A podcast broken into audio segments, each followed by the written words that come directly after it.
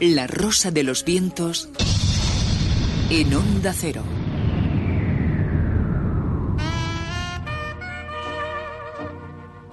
El callejón del escribano.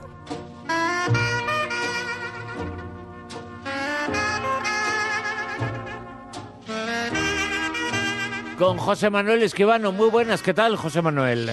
Buenas, buenas noches, Bruno, ¿qué tal? Una película que sale casi cuadrada, ¿eh?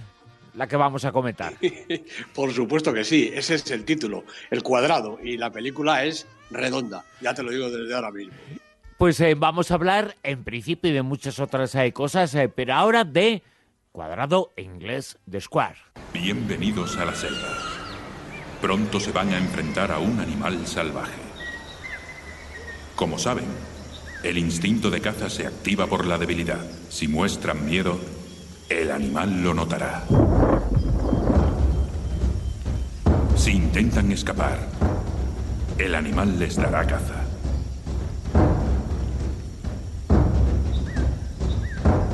Pero si se quedan completamente quietos, sin mover ni un músculo, puede que el animal no perciba su presencia y se puedan esconder entre el rebaño, sabiéndose a salvo, porque otra persona será la presa. Como dices, eh, José Manuel, una película redonda, ¿no? Pues sí, pues una película redonda y como vemos en este, o como oímos en este tráiler, esto yo creo que va a ir de arte moderno. Bueno, se llama The Square, la película la ha dirigido Ruben Oslund, la producción es de Philippe Bober y Eric Hemmendorf, el guion es del propio director, de Ruben Oslund, y los protagonistas poco conocidos por aquí, Claes Bank, Elizabeth Moss y Dominique West. Eh, yo creo que Ruben Oslund es eh, posiblemente el director más en forma del actual cine sueco. Es el actor de Play y también de Fuerza Mayor, esa película en la que una familia se colapsa por una amenaza de avalancha en una estación de esquí. Bueno, con The Square ha ganado este año la Palma de Oro en Cannes y es verdad que me parece una película formidable. Bueno, Christian, el protagonista, es el gerente de un importante museo de arte contemporáneo. Divorciado y padre de dos niñas, eh, se ocupa de ellas todo lo que puede, aunque su trabajo, la verdad es que le absorbe mucha energía. Cristian es un hombre concienciado que defiende causas humanitarias y se preocupa por el medio ambiente y el bienestar común. Pues lo que oíamos en el tráiler, su próxima exposición, que está basada en la instalación de un llamativo cuadrado eh, dibujado, eh, inscrito en el suelo, que debe ser una llamada a la concienciación y a la solidaridad. De repente, en, una escena que, parece navegar eh, en el absurdo, a Christian le roban la cartera, el móvil y hasta los gemelos. Desesperado, el hombre idea, con ayuda de su ayudante, una estrategia, hay que decir que bastante loca, para conseguir recuperar sus pertenencias. Su vida cambia y su conciencia está a punto de revolverse y de convertirlo en una persona completa y radicalmente distinta. Al mismo tiempo, el museo pone en marcha una arriesgadísima campaña publicitaria para dar a conocer la exposición, que acaba por levantar una tormenta en la opinión pública y en los medios de información. A lo que se suma una performance que termina como el Rosario de la Aurora, una noche de sexo con consecuencias y una preocupación moral que no conduce a nada. Bueno, todo ello junto la verdad es que parece bastante caótico, pero la mano maestra de Oslund conduce el relato con la mayor eficacia, haciéndolo inteligible y permeable para que en él se acomode la crítica social y los valores humanos, anide el humor en algún momento irresistible y la angustia vital, y se cuestione el papel de la comunicación y el arte moderno.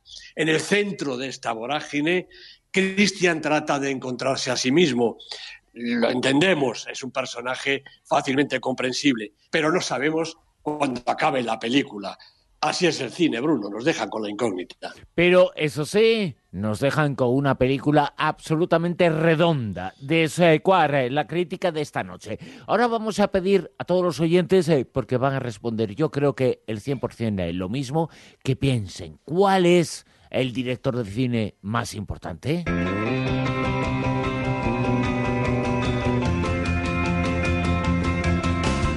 No sé si será el mejor pero sí es el más conocido, el más importante en ese sentido, Steven Spielberg, que se ha puesto otra vez, eh, José Manuel, detrás de las cámaras. Pues sí, Efectivamente, dicen que es el rey Midas de, de, Hollywood desde hace mucho, ¿verdad? Bueno, pues Steven Spielberg ya comentábamos que estaba rodando The Post, que en España se va a llamar Los Archivos del Pentágono, la película que reúne por primera vez a Tom Hanks y Meryl Streep en la cabecera de, del cartel y que cuenta la historia real de cómo la periodista y presidenta del Washington Post, Catherine Graham, y el editor Ben Bradley, que no se llevaban nada bien, pudieron superar sus diferencias para publicar en el año 71, en 1971, la historia que les cambiaría la vida a ellos y también a mucha más gente. Los papeles del Pentágono, acerca de la guerra del Vietnam y otros secretos.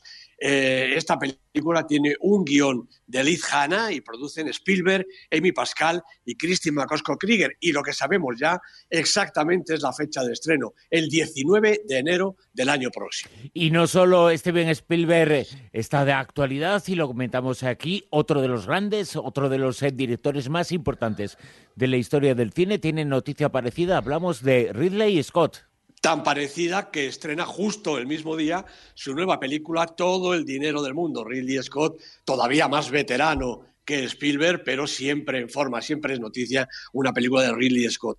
Eh, Todo el dinero del mundo está inspirada en el famoso secuestro de John Paul Getty, el heredero del imperio de su abuelo, el multimillonario Paul Getty, y la lucha de la madre del chaval por conseguir liberarlo. El guion de esta película es de David Scarpa, basado en el libro de John Pearson que cuenta esa auténtica historia. Los protagonistas, Mark Wahlberg, Michelle Williams y esta es la noticia mayor, Christopher Plummer, que sustituye a Kevin Spacey. No hace falta decir que tras el escandalazo de Spacey todas las cosas han puesto patas arriba. Bueno, Sony y Ridley Scott decidieron quitar a Spacey de la película, a pesar, Bruno, de que ya estaba rodada entera y han sustituido todas sus escenas con eh, quien le sustituye, con Christopher Plummer. Era un papel secundario, no era el protagonista, desde luego, pero han sido capaces de volver a rodar todos los planos en lo que estaba Kevin Spacey para que no aparezca no solo en los títulos de crédito, sino ni siquiera en la película. Así se las gastan en Hollywood. La verdad es que tenemos que hablar eh, largo y tendido de esta polémica ¿eh? con Spacey. Sí, hombre, porque yo no sé, bueno, hay muchas cosas y muchos matices que se pueden hacer a todo, ¿no? Pero sobre todo lo que sabemos y lo que es innegable es que es un gran actor. No, de eso no cabe ninguna duda en América y en Inglaterra, yo creo que en todo el mundo, ¿no? Lo adoran, mm, por lo menos como actor.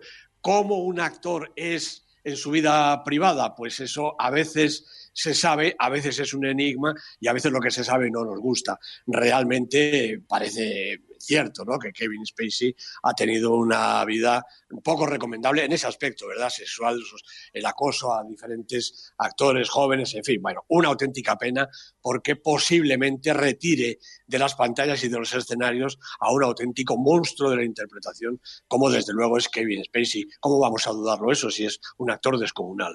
Y descomunal es eh, también esta lista, la del Super 10, nada más y nada menos que esta es la edición 999. Y es que se dice pronto, ¿eh, José Manuel? 999 ediciones del Super 10. Se dice pronto. Este es el Capicúa más bonito, ¿no? El 999. Y la semana que viene, 1000. Un número redondo como no hay otro. Desde luego, y hablaremos eh, mucho y largo y tendido contigo de esa edición número 1000 de la lista más importante. La lista que esta semana, en la edición número 999, tiene estos 10 eh, títulos en la parte de arriba. Puesto número 10.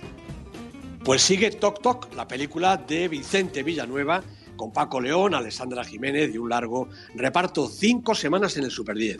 Puesto número 9. También lleva cinco semanas, pero mm, en esta ocasión es la caída más grande, desde el 3 al 9, Blade Runner 2049, la película, yo creo que estupenda, de Denis Villeneuve, pero que eh, sobre todo la taquilla empieza ya a resentirse de forma seria. 8. Película de la semana, eh, Ghost Story, una historia de fantasmas, una película de David Lowery con Rooney Mara, con Casey Affleck, primera semana en el Super 10 y es una película de fantasmas, pero es muchísimo más que una película de fantasmas. 7. El secreto de Marrowbone sube dos puestecitos en su segunda semana. Esta película también una película española, aunque rodada en inglés, de Sergio G. Sánchez. En el puesto número 5. En el, en el 6, mejor. Eh, en el 6 repite Hirokazu Koreeda el tercer asesinato, segunda semana en la lista para la formidable película de Koreeda. Ahora sí, puesto número 5.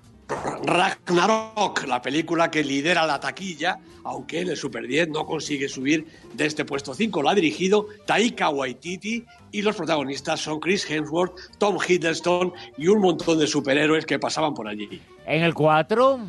Alma, película de Ildiko en Jedi, segunda semana en la lista, un subidón desde el 8 hasta el 4, con Alexandra Borbeli, Morsan y Gece, una película realmente muy interesante. 3. Detroit, de Catherine Bigelow, en su octava semana de permanencia en el Super 10, ha perdido un puestecito. La película, de todas maneras, hay que verla porque ya muy pronto se va a ir de la cartelera. En el 2.